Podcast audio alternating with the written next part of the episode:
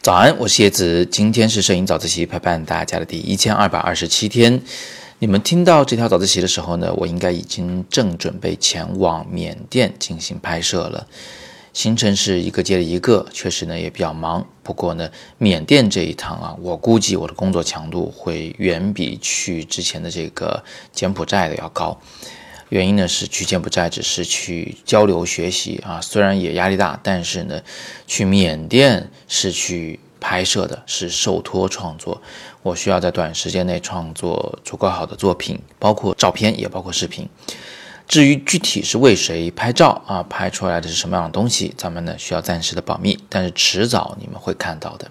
今天呢，我们暂时不说。总之就是在缅甸这一趟行程中，我的时间会非常紧，睡眠时间都不一定够，所以啊，这段时间的早自习我就提前录制，提前的放在这里，然后一天一天的发给你们来听。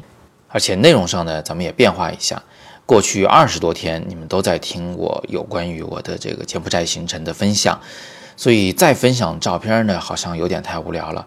咱们这一个星期重点回答你们在昨天的早自习下方的留言的问题。今天我们先回答第一个问题，是有关小风残月的。他问我，老师出去拍摄时用三脚架时间多吗？机会多吗？我一直就想问这个问题，但没有问。没关系啊，下次有问题你就尽管问就好，我会尽力为你解答。那我出去的时候呢，呃，尤其是出远门，比如说呃重庆、西藏、新疆，出国，我基本上是百分百的会带三脚架的，很少有不带的啊。我印象中，好像除了我去青海有一趟是全程用手机拍摄，没有带相机。那除了那趟以外，好像我每次都带三脚架，但用的机会多吗？明确告诉你。一点都不多啊！我举两个例子，比如说我去柬埔寨这一趟，我待了二十三天，我只有一天用到了三脚架，就是最后一天，而且那还不是为我自己用，是因为我要在那里录制呃叶子的摄影入门课里边的一个实践课程。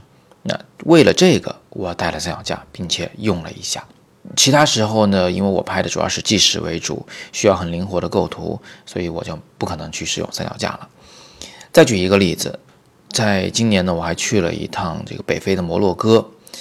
那我在整个摩洛哥的行程中呢，只用了两次三脚架。印象中呢，一次是在撒哈拉沙漠，因为要拍星星嘛，所以我带了三脚架，而且呢带了一个佳能的呃 E D 叉的相机。这两个东西合起来就非常非常沉了。我带了它们，带了一路，最后呢就是为了拍那个星星，运气还不好。还多云，还下雨，你们还记得吗？但是后来我还是拍到了一颗流星。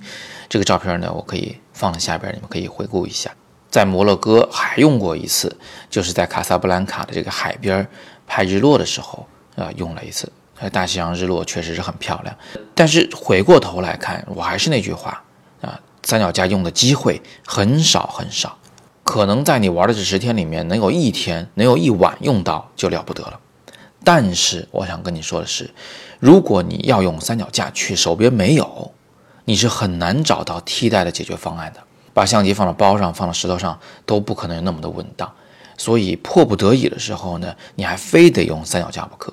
我是一个特别怕让自己后悔的人，所以呢，我就是宁愿全趟背着三脚架，哪怕整趟旅程中一次都没用上，我也不愿意有后悔的时候。我不愿意去纠结这个事情。